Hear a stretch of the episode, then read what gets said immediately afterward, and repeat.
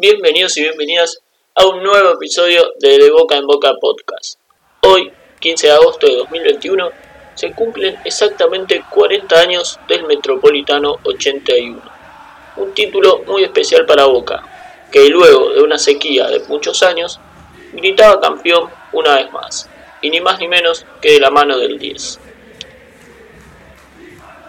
Con la nueva comisión directiva, presidida por Martín Benito Neal, revolucionó el mercado trayendo a Diego Armando Maradona, la gran figura del fútbol argentino y claramente a nivel mundial. Pero no solo incorporó al 10, sino que también ya había traído a Brindisi, Escudero, Krasowski, Rigante, Troviani y Morete. Y el nuevo director técnico era Silvio Marzolini, un ídolo del club. Ese mito, llamado Diego Armando Maradona, se consagra como campeón del torneo metropolitano 81 con la camiseta de sus amores. Así nacería un idilio entre el 10 y la hinchada Ceneice, en el que no eran pocos los que vaticinaban más títulos por llegar.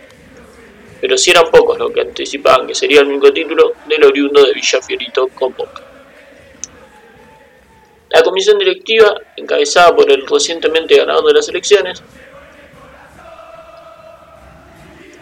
Martín Benito Enel, el CNI se decidió en febrero de ese año romper el mercado e incorporar a Diego, que para ese entonces ya la rompía en Argentino Junior. Encabezados por el recordado entrenador, el conjunto Ceneice empezó ese torneo con un contundente 4 a 1 ante Talleres, con dos goles de Brindisi y dos de Maradona. Y no perdió hasta la fecha 11, cuando cayó derrotado a manos de Vélez Arfield por 1 a 0. Justamente el 10 decidió recordar la labor de Marzolini en aquel equipo cuando se conoció la noticia del fallecimiento del querido entrenador. Y esto decía. En 1981, de la mano de Marzolini, muchos de los muchachos de Boca Dimos nuestra única vuelta olímpica en el país. Aquel grupo tenía cada nene y vos lo manejaste de una forma increíble. Fuiste una excelente persona, campeón como jugador y como técnico. Muchas gracias, Silvio. Que en paz descanses. La personalidad de Maradona se hizo presente desde el inicio, pese a sus jóvenes 21 años, incluso plantándose ante sus compañeros en el entretiempo del duelo ante Newells por la fecha 8, molesto porque no le dan la pelota. Enojado, el 10 tiró la camiseta al piso y amagó con irse del club. Pero fue la intervención de los defensores, José María Suárez y Vicente Pernía, la que desactivó la situación. ¿Qué le dijeron? La camiseta de boca no se tira al suelo, es una falta de respeto.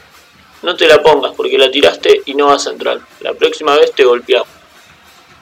Un poco más calmo, pero todavía molesto, el Pelusa pidió más explicaciones. Mirá que nosotros conocemos a la 12 mejor que vos y no te damos la pelota siempre porque estás con una marca encima. Y si te la quitan te van a insultar desde los cuatro costados del estadio. Es para protegerte, recordó Suárez en diálogo con Infobae.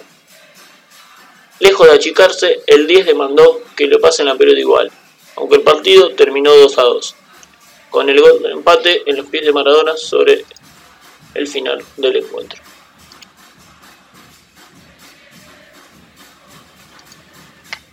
La última fecha de ese torneo fue para el infarto. En aquella diferencia de dos puntos, después del 1 a 0 de Boca ante Ferro, se transformó en igualdad en 49 unidades con la victoria del equipo de Grigol por 3 a 0 ante Platense. En aquellos tiempos, el vencedor de un partido se llevaba dos puntos. Sin embargo, en un encuentro con 3 expulsados para Boca y 2 para Racing, el Ceney se igualó 1 a 1 con los de Avellaneda y logró el punto de diferencia que necesitaba para gritar campeón. Sí, Boca y Maradona sumaron una estrella que quedó en el recuerdo de todo el pueblo ceneice y que parecía vaticinar grandes cosas por venir, pero que quedaron truncas por la salida del 10 a Barcelona, con Boca envuelto en problemas económicos que casi derivan en su quiebra. De todas maneras, pocos podrán borrar esa campaña, esos 34 partidos que dieron inicio a un idilio que todavía dura y que no morirá jamás.